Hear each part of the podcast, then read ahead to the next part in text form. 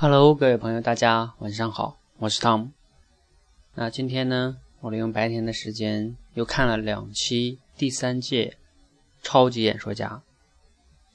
我相信很多在电台里的朋友，如果你没有现场去看过这些视频，你也应该也一定在我的这个电台里听过我之前上传了很多期超级演说家的选手的精彩的演讲。那我今天呢？想分享一下我为什么如此的喜欢《超级演说家》这个节目。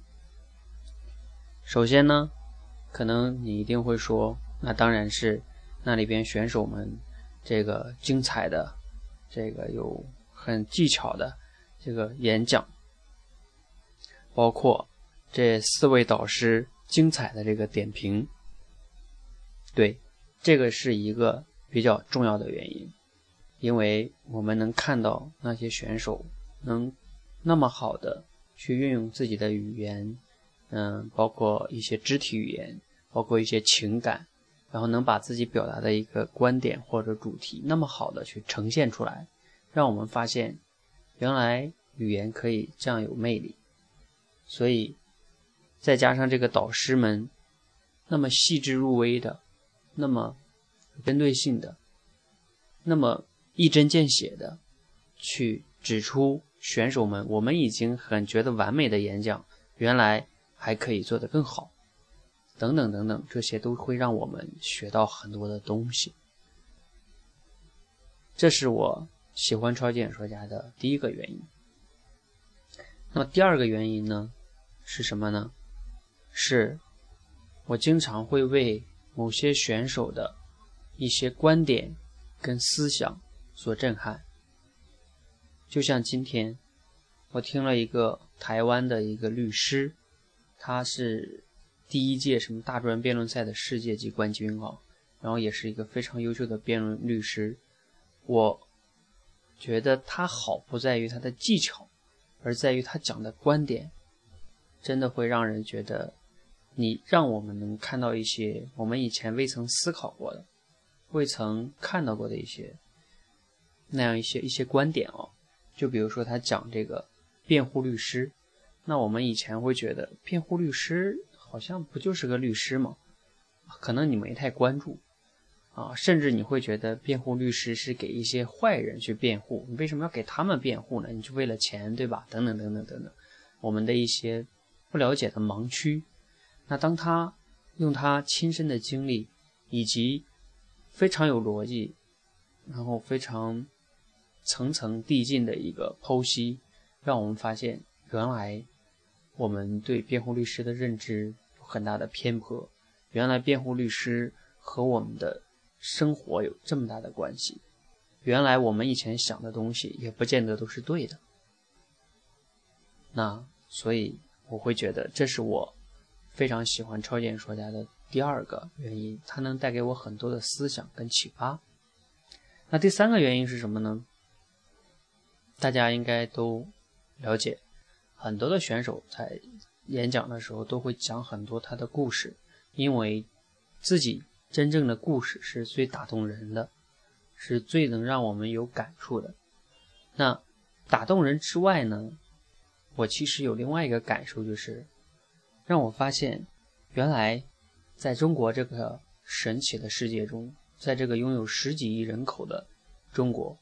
我们以为中国人都沉浸在名啊利呀，然后每天活在这些名利之中，啊，活得很俗。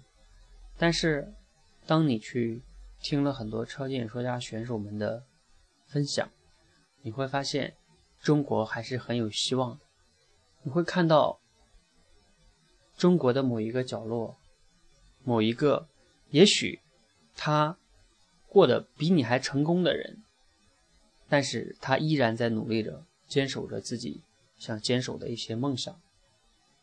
就像今天一个那个中国五连冠的那个，就是以前那个男排的教练，他依然在号召八十七岁的高龄，还在坚持着，希望能中国把女排的冠军夺回来。那他已经很成功了，但是他还在做。那还有一些我们觉得不如意的。比如我以前上传的陈州，从小就失去了双腿，还有今天在节目上一个五十多岁的一个啊，应该叫老大叔了哈，或者叫大爷，那他在登珠穆朗玛峰的时候，自己把自己的双脚给冻掉了，然后又安上假肢，然后以这个高龄去锻炼，面临着生命的危险，而依然要去坚持，依然要去再爬。你会发现，他们身上原来可以为了自己的理想，去做一些我们以前未曾想过的一些事情。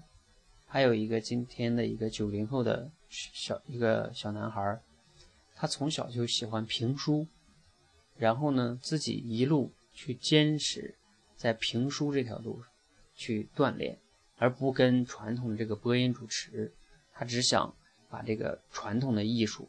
在重新的传承下来，让我们也会发现，不是所有的九零后都是很很怎么形容哈？我我不大好去形容九零后，但是你会发现，不一样的人他真的有不一样的人生，不论那个人的和你相比是比你好还是比你坏，还是和你差不多，平凡人也好，不平凡人也好，他们都在各自的那个生活中。有很多的人还在坚守着他们希望实现的一些梦想，而每次听到这样的故事，我们对比自己，总会难免有一些感触：我们自己还在坚守吗？我们自己和他们相比，是不是可以做得更好？我们真的有付出吗？我们真的有努力吗？难免让我们。反思对比自己，那综合上来说，我为什么喜欢超级演说家？这三个原因：第一个是那些选手的精彩的演讲和技巧，以及导师精彩的点评，让我发现语言原来可以这样的有魅力。